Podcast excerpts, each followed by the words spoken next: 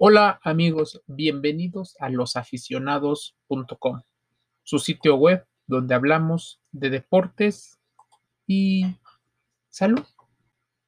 Hoy, veganismo en el deporte, la guerra de la información. Seguramente tú has estado leyendo o viendo diferente contenido acerca de las ventajas y las desventajas del veganismo de cómo llevarlo a cabo para algún deporte o incluso para tu vida diaria. Pensar que se puede combinar un hábito como el veganismo con el deporte es posible, aunque muchas personas consideren que no lo es. La primera pregunta que surge eh, cuando empiezas a involucrarte en el mundo de la salud es, ¿de dónde sacaré los nutrientes? Seas deportista o un entusiasta, debes saber que en cualquiera de los casos necesitas empezar a conocer más sobre tu cuerpo y sobre qué necesidades tienen de manera nutrimental, pues todo esto es un traje a la medida, en el cual cada persona tiene diferente, diferentes niveles, diferente tolerancia e incluso exigencias diferentes si están practicando alguna actividad física o deportiva.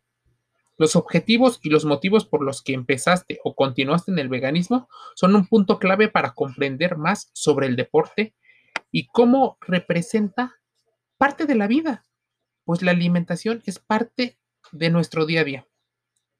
Seguramente has visto a lo largo de diferentes publicidades, la televisión o diferentes medios sobre cómo el negocio de los suplementos alimenticios ha aumentado. Mucha gente tiene todavía la polémica entre saber qué es un suplemento y qué es un complemento. Lo que sí es cierto es que la alimentación es importante, pues conocer de nosotros y conocer de ciencia nos ayudará a mejorar nuestra calidad de vida. Por ejemplo, ¿sabes o sabías que las principales fuentes de energía para el humano son los hidratos de carbono, o algunas personas le llaman carbohidratos, y luego le siguen en cantidad las grasas?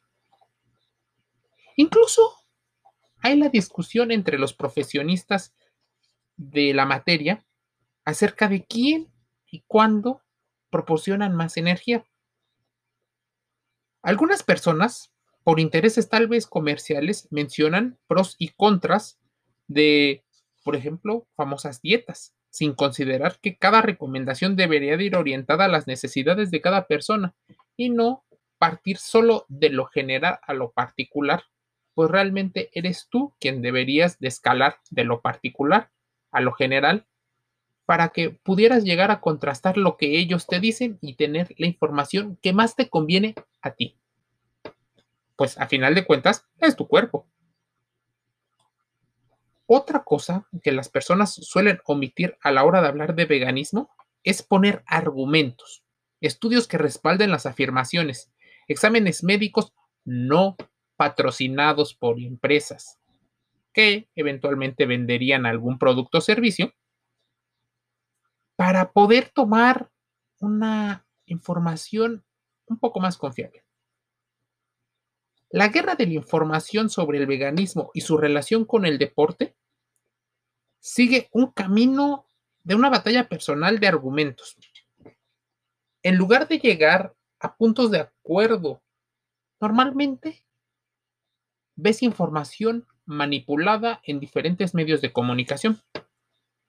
Que si las dietas son buenas, que si las dietas son malas, probablemente parece que no hemos evolucionado y seguimos relacionando que el veganismo es igual, por ejemplo, a sufrimiento. Pensamos que es solo consumo de vegetales, dejando a un lado los cereales, las leguminosas y otro tipo de alimentos que también proporcionan nutrientes necesarios para una práctica y un estilo de vida sano y equilibrado. Este no es un sitio web de cocina, pero estaría increíble hablar de recetas para que la comida no solo sea deliciosa, sino te mantenga saludable. y con los nutrientes necesarios para rendir dentro y fuera del juego. Es por ello que nuestra misión es poder llevar a ustedes puntos de vista diferentes para que tomen la mejor decisión. Viene otra de las discusiones más grandes, el veganismo. Hablar de grasas buenas y hablar de grasas malas. Esto no es una batalla de boxeo, por ejemplo, en la cual existe un rival contra otro, donde uno probablemente sea el ganador y otro salga perdedor. Tampoco hay empates, pues cada cuerpo es diferente. Entonces, ¿qué sucede? ¿Por qué esta eterna batalla entre buenos y malos? Bueno, la historia nos indica que entre los finales de los años 50, principios de los años 60, incluso parte de los años 70, diferentes estudios patrocinados con una marcada línea editorial empezaron a hablar sobre las posibles ventajas y desventajas del consumo de ciertos alimentos. Algunos le echaron la culpa a las grasas, o la grasa en particular, como el colesterol, como uno de los causantes más grandes de problemas cardiovasculares en ciertas poblaciones. Los estudios aumentaron. Muchas eh, empresas privadas y muchas organizaciones públicas empezaron a investigar el tema y las conclusiones, algunas eran muy cercanas entre una y la otra. No existen buenas grasas y malas grasas.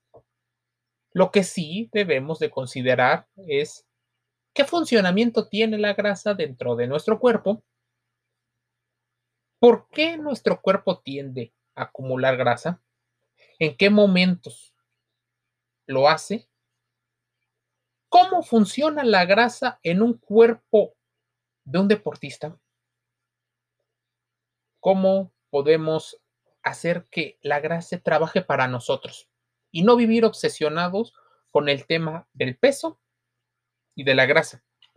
Siempre y cuando manteniendo los niveles más adecuados de colesterol, triglicéridos y otras eh, sustancias de, de esta naturaleza. En realidad, como te digo, no es bueno o malo, pero es importante que acudas a un profesional relacionado con las ciencias de la salud, pues él te informará acerca de algunos estudios que te puedes realizar para tomar ese traje a la medida que tanto te he comentado en los podcasts, videos de YouTube, incluso en muchos de los artículos del sitio web los-medioaficionados.com. El cuerpo podría verse como una empresa en la cual necesita requerimientos puntuales en etapas concretas y la ciencia para ello trabaja. Pídele a tu entrenador, a tu nutriólogo, a tu fitness coach o a la persona que normalmente te orienta que te mencione los motivos por los cuales te recomienda o no seguir un plan nutrimental, porque te recomienda tal o cual ejercicio, pues esto te ayudará a contrastar esa información. Lleva una bitácora de preferencia de entrenamientos, de sensaciones, en la cual puedas saber sobre tu propio cuerpo. Aún recuerdo cuando la publicidad hablaba solo de las bondades del veganismo pero en muchas ocasiones no se mencionaban las desventajas. ¿Te acuerdas cuando la gente mencionaba que el veganismo era sinónimo de vegetarismo? Probablemente sí. Las verduras pueden ser buenas si se llevan a un equilibrio, pero el exceso, como en todos, es y posiblemente también llegue a afectar, pues crea un desbalance en el cuerpo. Es cierto que existen diferentes corrientes como el ayuno prolongado, el ayuno intermitente, la dieta keto, y habrá muchas personas que son seguidores de este tipo de tendencias. Los invitamos también a expresar sus opiniones. Tenemos nuestras redes sociales abiertas para poder llevar estos puntos de vista y que tú, como escucha, como lector, tomes la mejor decisión. Seguramente verás a lo largo de tu carrera deportiva diferentes artículos. Atletas veganos, los mejores atletas. Y casi siempre te ponen la publicidad de los mismos atletas. Casi siempre. Atletas muy triunfadores en sus deportes. Este, esta aura, este halo de publicidad y de éxito hace pensar que el veganismo es posible para todos. Porque si ellos pudieron, probablemente tú también puedas. Y la realidad es que no es cierto. Cada cuerpo depende de muchas características. La edad, la raza. Incluso te voy a nombrar cinco cosas que debes de considerar, cinco factores, para poder pensar si el veganismo es algo que puede convenirle y puede sostenerlo en el tiempo. Número uno, la accesibilidad a los alimentos. Dos, la capacidad económica de costearlos. Tres, conocimientos científicos necesarios para balancear los nutrientes que tienen los vegetales y otros alimentos. Número 4. Nivel de actividad física realizado, así como su descanso. 5. Y desde mi punto de vista, el más importante. ¿Cuánto sabes de la química de los alimentos y los efectos que tienen en el cuerpo humano? Interesante, ¿verdad? Te invito a que te suscribas a losaficionados.com para leer este y otros artículos. Dale like al contenido y lleva el deporte dentro y fuera del juego. Mi nombre es Jorge y te envío un gran saludo.